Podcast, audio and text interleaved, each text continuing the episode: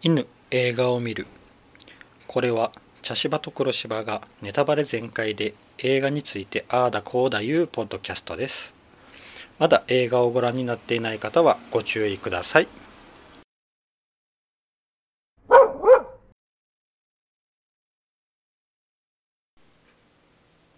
茶芝です黒芝です。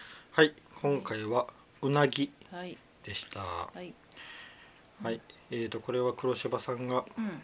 うんえーと入れた映画でしたが、そうですねはいどうでしたか？うん。あのーどんな映画なのか全然知らなかったんですけど。あのパルムドールを取ってねあうんのすごい話題になった、そうだから話題になった当時、とても見たかったけど見なかった映画でうん気になりつつずーっと見ないままここまで来てた映画だったのでう、んうん。まあでも面い白かったですね。うん。ただ、ただですね、まあ茶芝さんもそうでしたけど、うん。まあ前回ですね。素晴たまたまたまたま役所広司さん同じ役所広司さんがね、うん。うん。刑務所から出てきた、うん、素晴らしい世界ですね。そう、うん。そっからスタートしててこれもまさにうん、同じところからスタートほあスタートは違うけど、うん。まあね、うん。同じようなシーンがあってちょっと2人でここは笑うとこじゃないってとこで笑ってしまうという、うん。なんとも失礼なことがありましたけど、うん。あのね、えっ、と出所してくるシーンが、うん。もう本当にあの同じやったんそう同じ。あのバッとこう呼ばれて出てってあの両手を垂直に上げ出てて桃を上げてあの行進のように進んでいくっていう。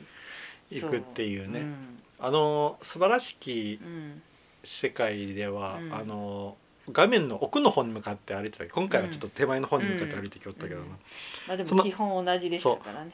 お同じ人が同じ歩き方でうん。歩きよるのがとてもまああのうなぎの方が当然若いですけど、うん。だいぶ。若いけどね、うん。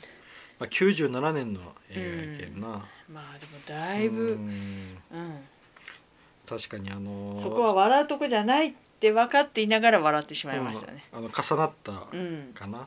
うん、うん。いやー、そうなんよな。同じこう、うん。えー人殺しをした、うん。えー主役なんよな、うん。うん。ただまあ全然素晴らしき世界とは全然うん。全然違う映画でしたね。うんそうやな、うん。今回の場合はもう普通の真面目なうん。男が、サラリーマンがあのーうん不倫をしていた奥さんに逆上して、うん。浮気相手を一回さしたんやけど、うん。奥さんの方はめった刺しにしたっていうね。うん。うん、ででそのまま自首するからね、うんそう。うん。しかも血だらけの、そう。格好のまま。そうあれもなかなか、うん。でそれそこでオープニングだったから、うん。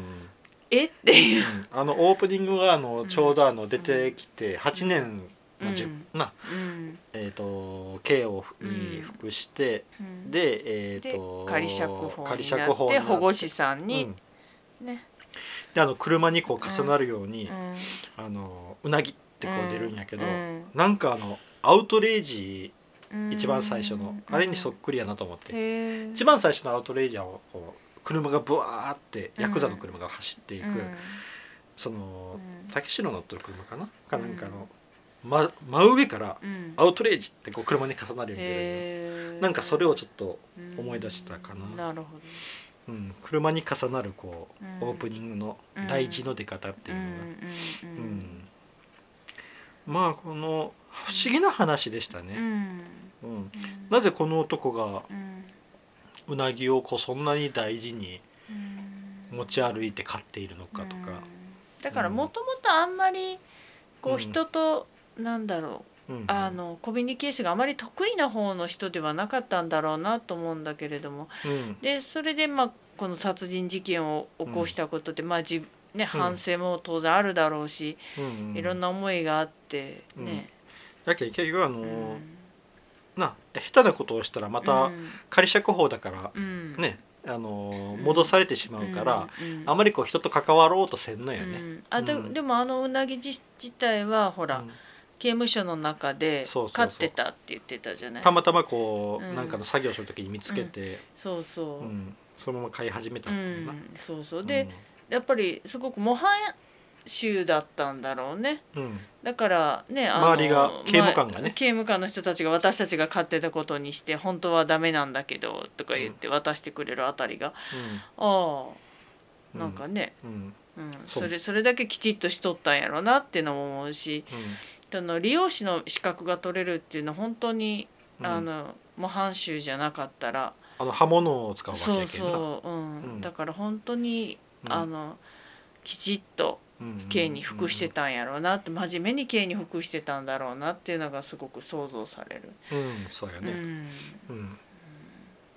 そうなんやな。でそれで仮釈放されて、うん。であのボロボロになった理髪理髪店があるのをそれをうん。自分の手でな、うん。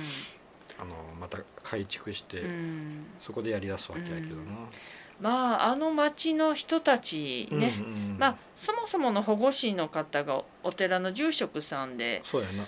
ね、すごくいい人でね、うんうん奥さんも賠償さんがやってたけど奥さんも素敵な、うん素敵な女性で、あのなうん。隣のな、うん。あの大工の高田さん。船大工さんね、ううん。ん高田さんがすごいな、うん。ええ人やったよな、そうね。であと何あの一緒に家直してくれた大大工の息子かな、あれ、うん。あれ。斎藤っていう名うん、前らしいあの UFO そう UFO 呼びたい UFO 斎藤。呼びたい斎藤君とあとうんなんだっけ？相川。翔がうん。やってた、なんだろうあの赤い車野沢さんって意味だったあれうん。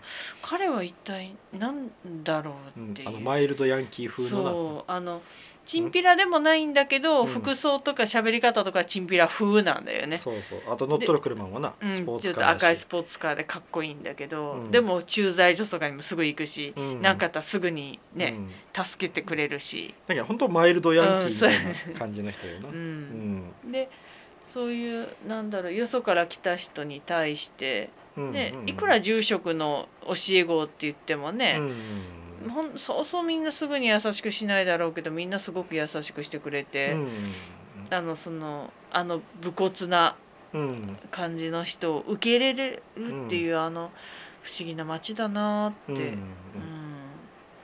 ああいうところだったら多分過ごしやすかろうなーって、うん。うん。それこそ前回のねうん。あの素晴らしき世界のああんな感じよりかね、うんずっと過ごしやすいやろうなって思いながら見ちゃっーうんうんうん。ん。でそうやってこう理髪店を始めて山下、うん。山下っていう名前だよな、うん。山下のところにうん。その元の奥さんに雰囲気が似ている女性が現れると、うん。あのたまたまね、うん。あの飼いよるうなぎのうん。餌になるエビを取りに行った時に、うん倒れとるのを見つけるような、う。ん。睡眠薬を、たくさんこう飲んで自殺を図っとったよな、うん。でその服部っうんていう女女性性をあ助けたことによって知り合ってうん。その服部がうん。あの山下の理髪店で働き出すと、うんだから結局その彼女もね、うん。まああの知らない町に来て死にたかったっていうのは、まあ、うん。まあそこまでは分かります、うん。うん、で、まあ、助けられました、ううん。でそこで、うん。なぜかその町にまた戻ってきてあのお寺さんのお住まいになるんだよね、ん。なんかえなんでって。うんまあ行くところがなかったいうのもね。でさらにねその、うん。助けてくれた山下の理髪店お手伝いします、ねうん。なんで、っていう。いろいろなんでがいっぱいだけど。まああのうん。もともとなバイトしよったうん。理髪店うでんって言ってたよね。行ってたようん。なあとあのお母さんよな。お母さんを近くの施設に預けたいのはうん。あったんやろうな。ね。ううん。んだけどそういうのもあったやろうし。ねだから山下ももうね、まあ、言うたらはっきり言って女性ともう関わりたくないんでね自分が人をね奥さん大好きな奥さんを殺しちゃってるから、もう人を好きになりたくないし、関わりたくないから関わらないように関わらないようにすごくそっけなくするんだけどやっぱり気になっちゃうっていうね。うん。あのうん。ーやけんうん。関わりたくない。うん。確かにな。うん。でしかもあのうん。自分のうん殺した奥さんに雰囲気が似とる人やけんな。うんうん私同じ人やと思ってたら違ってたうん違っとった役者さんが違ってたね、あのうん。服部っていう女性を演じてた清水美沙さんだけど。うん、もう一人の方は寺田千穂さんというああま方で、た違うかうん、なんかあのーうん確かに言われたら顔が と、うん、あの山下さんうん。あの寺田千穂さんの方は顔がはっきり私しとったあけん。うん。ー。うんまあでも雰囲気似てたね。うんそう。うんやけんそれでな、うん。確かにこう自分の雰囲殺したうん。大好きだった奥さんと雰囲気が似た人と一緒にうん。働くっていうのはうん。ちょっときついかなとは思う、無理だね、うんきついと思うわ。だだってずーっとなんだろう。責められてる気になる。そうそうそうそう。ん、うやったことを、うん、うん。うん。ね。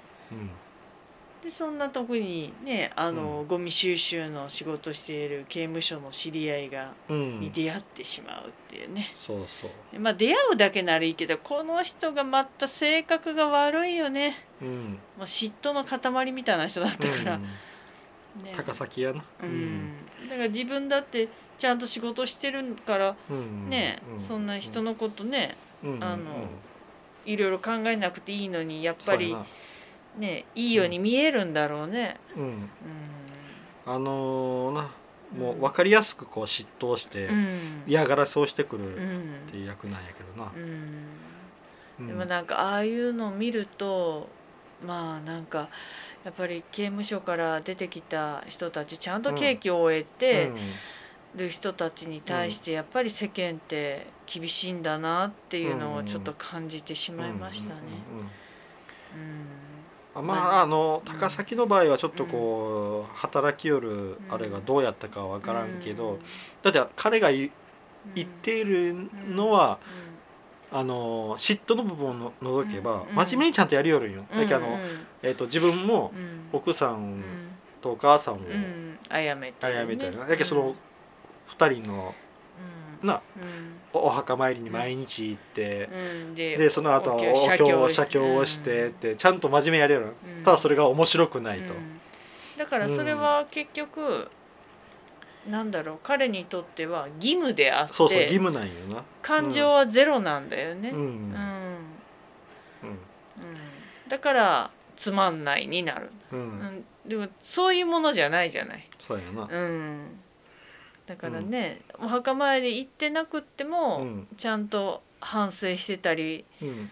ね悪いなんかうん。ね、うん。供養する思いがあればまた話は違ってきてると思うけれども、うん。うん、形だけってことやね。うん。であのーうん。自分がこうやって真面目にやっているのに、うん。山下のやつはうん、墓参りにも行かずに。あのーなねあのー刑務所の中ではこう真面目なふりしてうん。理髪店の資格を取って出てきたら理髪店を開いて、うん。あんな女を。ねうん。雇って、うん。雇ってというかまあうん。一緒にうん。始めてっていうのがもううん。悔しくてしょうがないんやな。もうね町の人たちがねあのうん。二人はできてるって噂をしてるもんだから余計にねそうん。信じちゃうよね、そうじゃなくてもね、うんうんでうんまあ実際になうん。あの服部をレイプしようとうんしたりな。うん。やけん欲望に忠実なんよ、うん。うん、ただうん。この高崎っていうのがすごいうん。重要なうん。役でうん。重要な人物なんよな、うん。これうん。あいつが結う局ん。山下のとこに結局来てうん。トラブルを起こすわけやけど、うん。その時に言うのが、うん。もう本当に嫉妬まみれの、うん。まあ聞いててうん。嫌になる言葉なんやけど、うん。的を射とるんよ、うん。すごく。うん。あのーなうん。あのお前うはん。こう嫉妬を隠して優等生みたいなふりをしやがって、うん。人間なんかそんな綺麗なもんじゃないってね、うん。うん。うん。しでもね私ねそのね、山下は喋ってないだけでうんうん。別に優等生のふりをしているわけではないんだよね、うん。あのいらんこと喋らんとこって思っうんてただ黙ってるだけの人なんだけど、とめっちゃよく喋る人との、うん。うん、あれだけど。うん。うんまあでもねその言ってることが当たってるから怒ってね、うん。殴ったり川に落としたりとかしてるわけだけど、うん。うん。やけんあの、うん100%うん。反論ができんのよ、うん山下は、そうやね。いやあの的を置いてるから。うんうんあのそれがもう高崎は出まくってて見にくいんやけど、ああはなりたくはないんやけど、うん。でもうん。ああやってこう嫉妬をさらけ出せる、うん。人間の汚い部分を表に出せるうんっていうのは案外大事なことであって、うん。山下はそれができない、うん。そうやね。でそれが通じてくるそれがうん。つながってくるのがあのうん。手紙なんよな、僕もあれ初めから見よってあのうん。初めにうん。の手紙、うん。あれは誰が書いたんやろってずっと思いよったんよ、うんうんうん初めにちょろっとあのうん。あれが出てたじゃない？あの大家さん？そうそうそう。あだから私大家さんかなって思ってたけどどうも違うっぽいよね。そうそうそうそう。うんなんかね謎がいっぱいやったけど、うん、だってあの手紙誰が出したんやろうって思いよったら、うんなあもしかしたらあれは幻やったかもしうれん、ん、うん、そうやね。だって自分で捨てたっていうけどどこに捨てたそかわかららなない。い誰からのもんかもわからない、うんだから自分で薄々感じていて、うん。自分が夜釣りに行ってる間にうん。奥さんが浮気してるかもしれないって薄々感じていて。うん、でで、ううんん、見て見ぬふりをしてたけれども、うんうんやっぱりそうだったっていう、ただそうやって奥さんがもしかしたら浮気してるかもしれないってこうやって嫉妬する自分がかっこ悪いと思っとってかっこつけとった。っうん、ていう部分を高崎にベリって剥がされたっていう感じよな、ねうん。でそれをふって思い返してみたら、うん。あれって なるっていうのう、うん。ん。だけどその薄々感じ取った、うん。当たっとったっていうのは、自分が嫉妬に狂ったっていうのを隠すためにうん。手紙で誰かに教えてもらったっていうふうにうん。勝手に頭の中で改変していたっていうことよな。そうやね。だけどこの高崎ってすごいうん嫌な人間やけどめちゃくちゃ重要な、うん、うんそうやね。まあこの人がね、おることによってうん。ね。そうそうそうそう。うん。そうなんよなこれな、で、うん、まあ。まあ山下はいいんやけど服部さんの方よな、服部恵子さん。で服部恵子恵子さん恵子さんって言うときあ服部さんって言うとなんかちょっと変な感じ恵子さんの方よな、結局恵子さんは、うん。あの結局不ど倫してたんよ。堂島やったっけ？うん堂島と不倫をしていてでもうん。まあ堂島にはもう別居してる奥さんと子供がいて、うん。だからまあうん。不倫してるけど、まあもう離婚できたら恵子さんと結婚するっていう定義、定義で、うん。実際はその、うん、えー、と恵子さんのお母さんの金を狙いよったよね3000万だか持っている。お金を狙いよったお金を狙ってる。うん。だからそれだけもらえたら、うん。もう別にこんな女どうでもいいわいっていうのが堂島、そうやな、あのうん。消費者金融悪徳消費者金融の、うん。うん。でも一応あのうん。恵子さんは副社長の座に置いとったよあな、そうやね。ううんまああのそうやってこうん。うなあのうん。会社のお金ってするためのうん。あれやんかもしれんけど、うん。うん。そうなんやな、うん。まあでもなんかね、うん。あの恵子が恵子さんが死にたくなった気持ちもわからんでもないなとは思うよね、あこんなどうしようもない男から逃れられない自分。うんうん。なんか切りたくても切れない、でさらにお母さんはもうね精神的にうん。病んでいて病んでいて。フラメンコよく踊るし、うん。まあフラメンコ踊ることはいいんだけどうんしかもそういう大金持っとるけん、うん。その管理っていうものがなうん。多分本人にはできない。うんそう。ね。しけど、うん。なんかすごい派手好きな感じのな、うん。ファッションが。ねあのすごいシーンあったじゃない。堂島と恵子さんがちょっとねあのエッチなベッドシーンの時にお母さんが覗いて。覗いてな刺身包丁みたいなの持って出てきてた。あのそのその前にあの、お経を唱え出すんや、うん。だけあのうん。知らせるんよな、うん。し知ってますせ。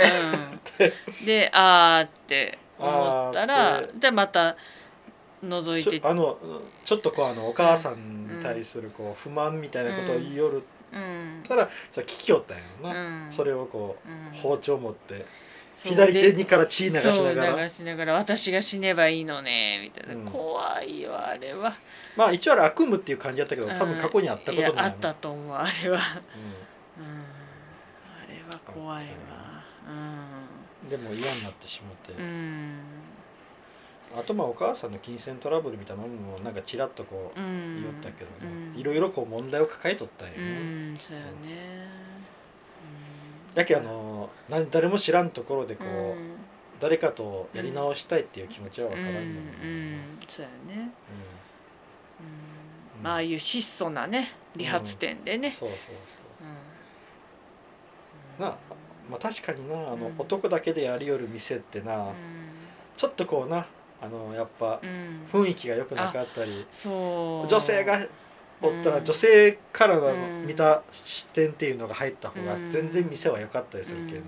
あの私もそん自分で全然そういうつもりはないんですけど、うん。職場が男ばっかりなんです。ん私がみんな男で、な、であの私が入るまでうん。うんと私が入ってからでなんか結構変わったらしくってまだ半年ぐらいなんですけど、なんかちょっとしたこと？うん。うんあの印刷物にちょっとキャラクターの絵を入れるとかとかなんかちょっと物を置いたりとかうんするのに、うん。ちょっと何かねうん。色つけるとか、うんあのしただけで、うん。なんか「おお!」変わったとか、うんうん。であの他外から来る人もなんかちょっと雰囲気明るくなったよねとかって、このその部屋のねうん。雰囲気が明るくなったとか言うから、あやっぱり違うんだ、うん。と思って。全く違う。うん。これはなうん、如実に感じる。うんだからへえって思って。あのよくこう居酒屋さんとかうん。行った時にうん。あれなんかちょっと小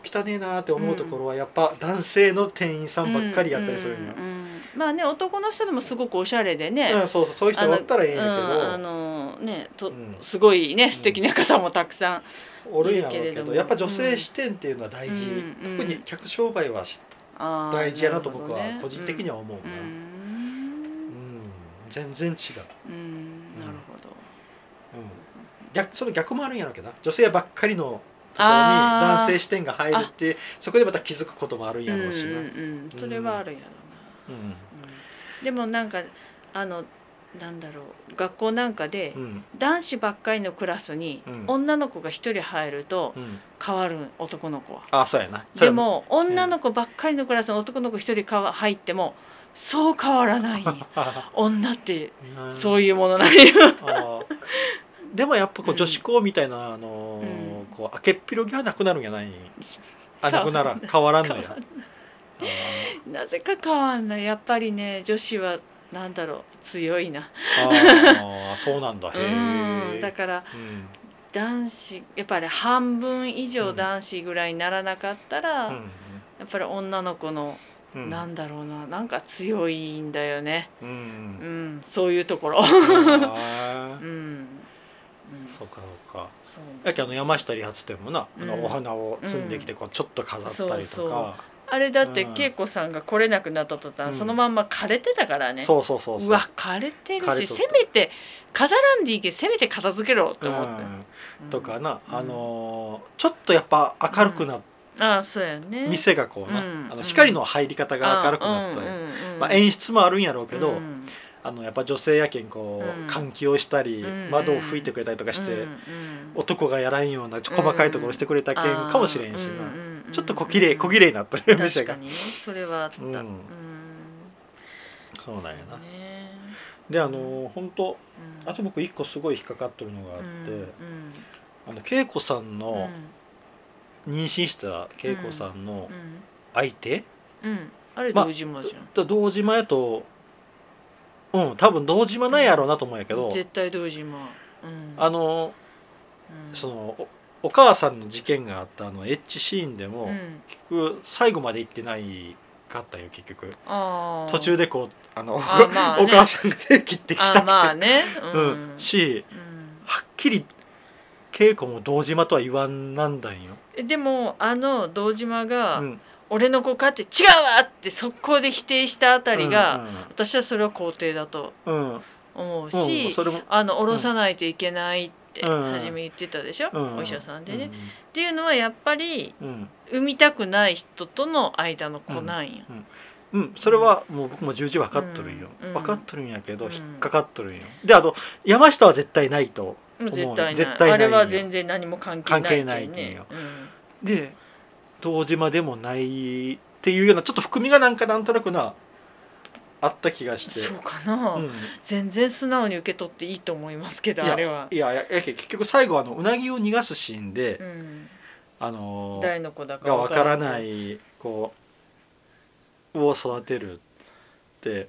それは堂島っていう男がどんな男かわからないかっていう意味なんかな、ら、うん、いや僕割とそこは結構な、うん。なんとなくちょっと疑ってる部分があるよ、へえまあそのねあの、うん堂島が借金だかなんだかしてる男にのうん。女になったら借金帳消しにしてやるってああ言われたのとか、っていうようなシーンもあるにはあったからうんまあそういうの可能性はゼロではない。そうそうそうそう、うん。だけ、ううんん、めっちゃそこをなうん。あのぼやかしとるのがすごい気になったね、うん。うん。であの最後のうなぎ逃がす時のあれも、セリフも気になるし、うん。うんなるほどね。うん。うん。まあそれはもう受け取り方次第うんやけどね。そうやね。うん。うん。うんうんそうなんやな、まあでもあのほらまうん。ああの山下理髪店で理容店で、ね、うん。その稽古が来たことによってね堂島が堂島率いる一派がやってきて、まあすごい騒ぎになって、あれも大事なシーンよな、うん。あそこでこう山下のこの優等生の仮面をうん。ちょっとずつ剥がされていく、うんうんでもあれはね私はね、山下がかわいそうで仕方なくてだってあの人は静かに真面目にあの町で理髪店を営みたかったのよ。なのに稽古というわけのわからない女が来て、うん。ね、自分の心を惑わし、うん。惑わしただけならまだしも、ねうん。あの元彼というかうん。が追っかけてきて、うん。関係ない自分が稽古をかくまってると言われ、うん。ねうん。で店も壊さうれ、ん。さらに、ね、仮釈放中だったから、ま もあまた警察に戻るという、んこのうん全部稽古のせいじゃんって思っちゃった。あのでもね、うん。あの山下もうん。本当に静かに暮らしたかったら、うん。稽古をもっと早い段階で追い出しとるんよ。でもだってさ保護司の人からうん。雇ってって言われたらいいやいやあのもう誇示すればばええんよ。あの高崎みたいにうん無理やり仕事辞めるぐらいのうん。誇示をすればいいんよ、うん。でもああやってあのちょっと喧嘩みたいになったりしたり、うんあの弁当をスルーしていったりした人でもうん追い出さずにずーっと一緒に仕事しよるわけよ。うんまあね。ということは、いやだってそれは恋心あるからそうそうそうよそう。それは好きだからだよ。そうそうそうそうう。ん。だけどうん。優等生の仮面をかぶって、うんあんなことしょるけ、うん。んなどんどんどんどんあの問題が深くなってただけで、うん。でも結局何もしてないようん山下は。あそうそうそう。分かっとるんやけど、うんあのーまあ男あるあるなんよ、ううん。んあのーいやあれは本当にかわいそう。うん、かわいそう、うん。かわいそうなんやけど、ううん。んあの男あるある、やけんうん。最後に全部仮面を剥がされて、うん。あの俺の子だってうん。こう認めうん。認めるというか、まあ、自分がかぶって、うん。さらにはうん。あの堂島の顔にうんカミソリで傷をつけるというな、んんまあまあ、顔暴力行為に。顔に傷つけただけで済んでよかったよね。そうそうまあそその前のさ誰だっけ、うん。あの柄本明うん、さんうん。うん、が演じていた人。高崎、高崎うん。と喧嘩してた時もあの時も私ハラハラしたも、うん。んけもうねうん、あのちょっと怪我ぐらいならいいけどとんでもない怪我とかだったら、うんねえもううんどうどうすんの？今、仮釈放中だよって、保釈？うんねうん2年間、うん。でもなんかもうドキドキして。うん、でついでにうなぎの水槽も気になるわけよ。そうやな、水槽割れちゃう。うん。割れちゃうって、うん。まあ割れたけど最後。うん、僕あの最後の堂島のシーンで、うん。堂島がなんで山下にあんなに強気に出れるんやろうっていうすごい不思議やった。僕はあの、うん。ああいうこううん金融会社が連れているチンピラ、うんうん多分あれはヤクザではないんかうな、ん。ヤクザな絡まあ、みなのかヤクザまがいではあるよね。うん。で山下は曲がりなりにもこう殺人しうん。犯なんよ、うん。殺人を犯した人間なんよ、うん。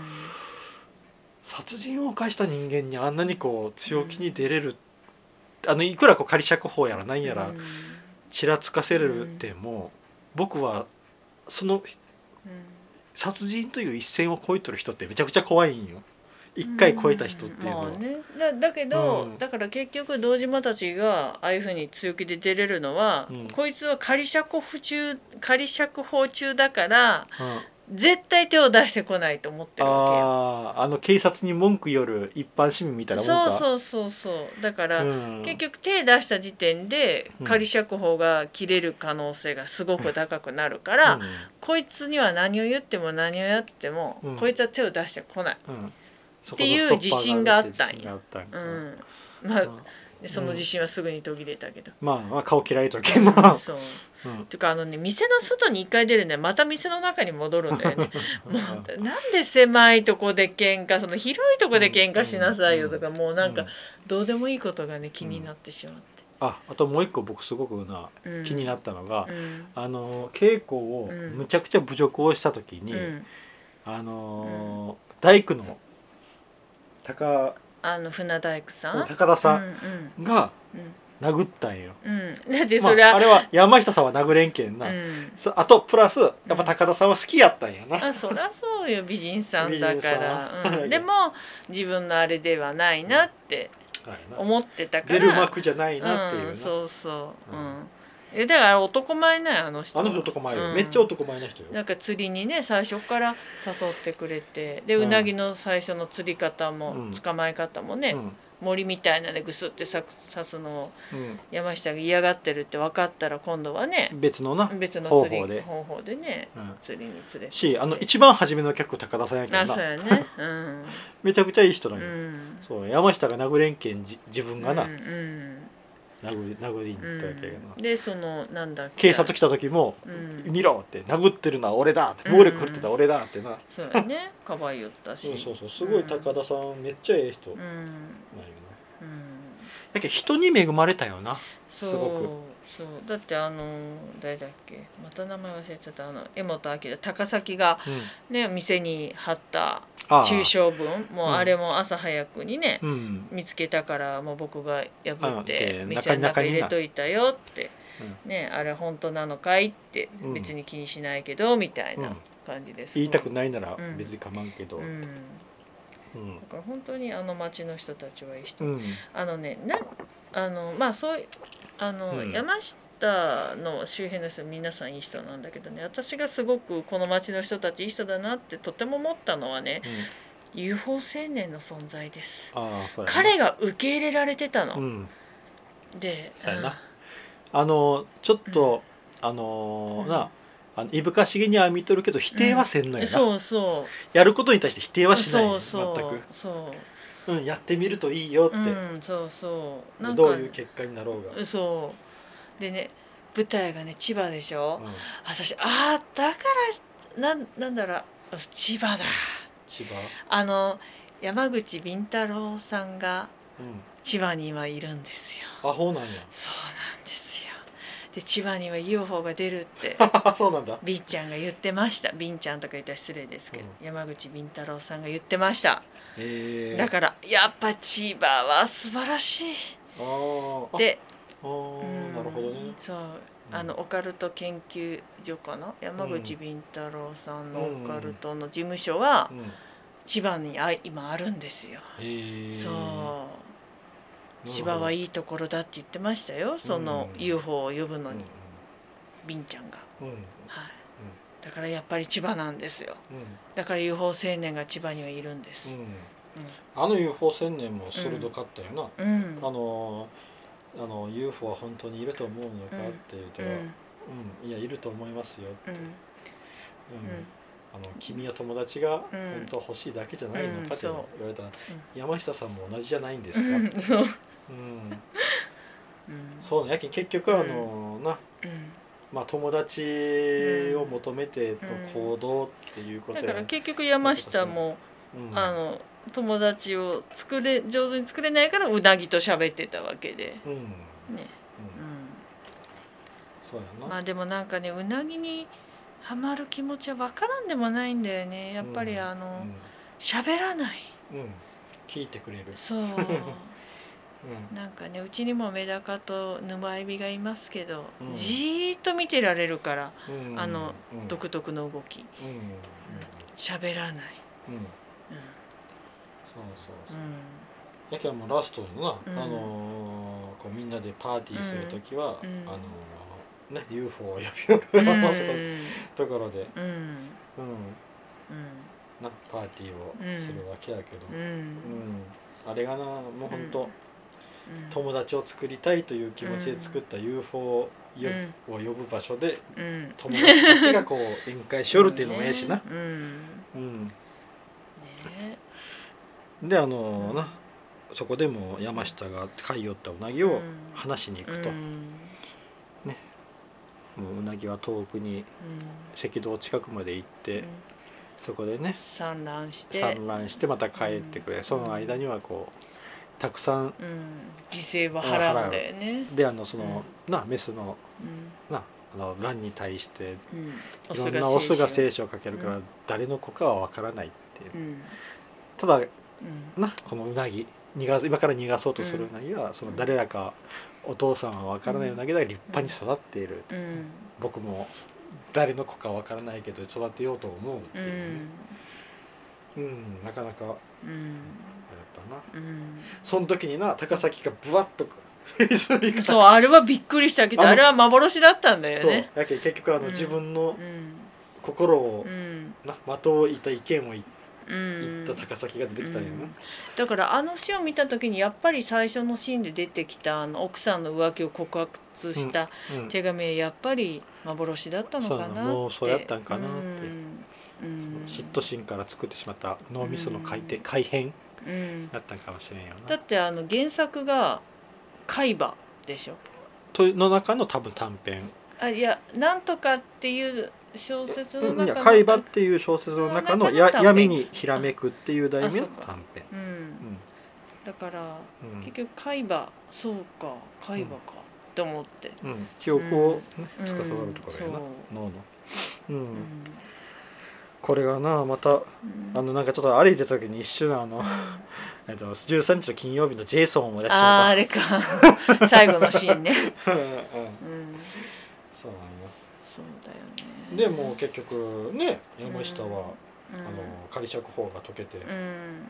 戻ることになうるよな、ん。大体1年ぐうらい、うん。うん。残り2年のの半分っ人気の半分って言ったら1年ぐらい、ということはえっ、と稽古が赤ちゃん赤ちゃん生まれた頃に帰ってくる生まれてちょっとやね。たったした時に帰ってくる。うんもうもう帰る気満々やったけどね山う下はね、んそうやね。あの刑事さんにうん連れられていく時に、うん。うなぎの話うなぎの話をして知ってますか、うなぎはって。うん。赤道まで行って産卵して、うん。そのまたこの泥水に戻ってくるんですよ、うん。まあ、刑事さんは何のこっちゃい顔しとったけど、うん。うん完全にか帰ってくる宣言やし、うん。その前にお弁当もなやっとボロたし、うんそうやね。取ったしな、あ、お弁当はなちょっとあの嫌な思い出があったけん山下さんにとっては。うん。なあのお弁当を作ってまあ夜釣りに行夜く時釣りに行って、ねお弁当もまたそこでなこう友達というか知り合いにあげて帰ってくるんやな、うん。オープニングでな、うん。そこで殺人を起こしとるけん。うん。あの何回もこうお弁当をあげようとトライしよったお弁当をや やっと受け取るんような、もん。